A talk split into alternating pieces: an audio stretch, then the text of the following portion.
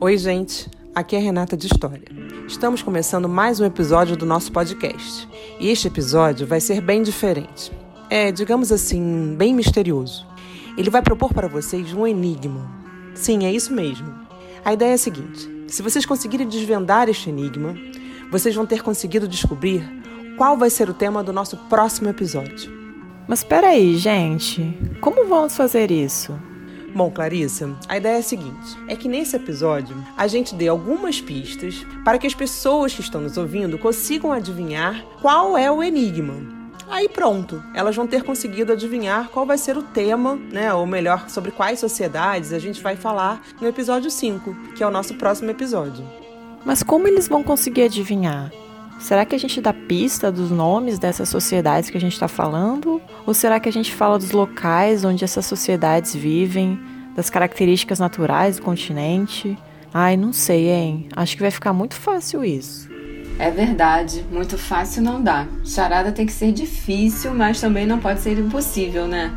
Acho que o importante é a gente falar sobre as contribuições dessas sociedades para o mundo. O que, que vocês acham? Sim, Boa ideia, Roberta. Acho que é por aí mesmo. Assim não entregamos a resposta e mantemos o mistério. Será que eles vão conseguir desvendar qual é esse enigma? Ah, então eu acho que devemos dar dicas sobre o conhecimento matemático dessa sociedade. Alguns deles foram pioneiros em termos de elaboração de ciência da população para administrar grandes extensões territoriais. Mas, Afonso, se formos dar dicas sobre matemática, temos que falar sobre arquitetura. A arquitetura dessas sociedades varia muito de acordo com as suas características particulares, e ela é famosa por priorizar a união entre beleza e funcionalidade, com a construção de edifícios arrojados que envolvem muitos cálculos e indivíduos na sua realização. Não tem como a gente deixar de falar sobre esse aspecto.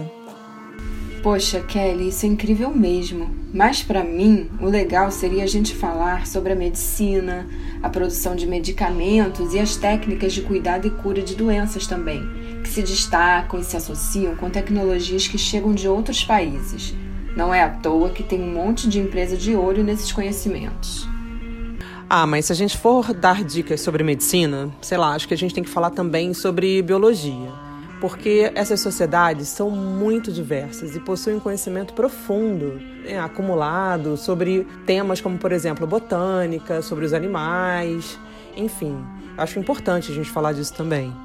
Galera, estamos no século XXI, né? Vamos priorizar então as mídias digitais? Essas sociedades têm uma relação estreita com a tecnologia. A internet tem um papel fundamental para a educação, para a conexão entre os grupos, fortalecendo suas redes de organização política e ainda ajuda a difundir suas produções culturais, que são super ricas e diversas. A inclusão digital está longe de ter sido alcançada completamente, é verdade. Mas tem muita articulação política cobrando a universalização desse acesso. Mas, Clarissa, tecnologia não é apenas a tecnologia digital. Que tal darmos umas pistas relacionadas à agricultura? Eles possuem conhecimento aprofundado sobre técnicas de cultivo, cruzamento e aprimoramento de sementes. Tinham umas receitas com batata que ninguém tinha. A gente tem muito a aprender com os diferentes conhecimentos que cada uma dessas sociedades possui. Eles também tinham uma tecnologia de guerra surpreendente. O que, é que você acha, Fernanda? Ah, então se vamos destacar a diversidade, temos que falar das línguas. Calcula-se que já chegaram a ultrapassar as mil línguas faladas. Muitas dessas sociedades, inclusive, falam mais de uma língua.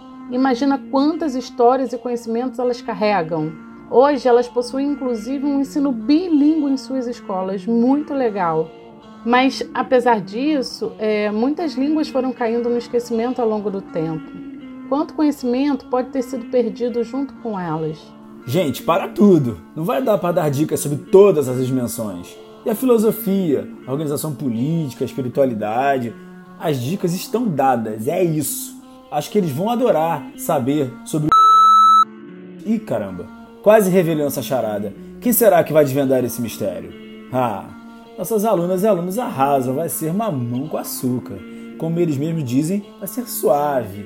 Bom, agora é com vocês. Enviem suas sugestões. Afinal, que sociedades são essas? Contem pra gente lá no Instagram, arroba colabore na rede.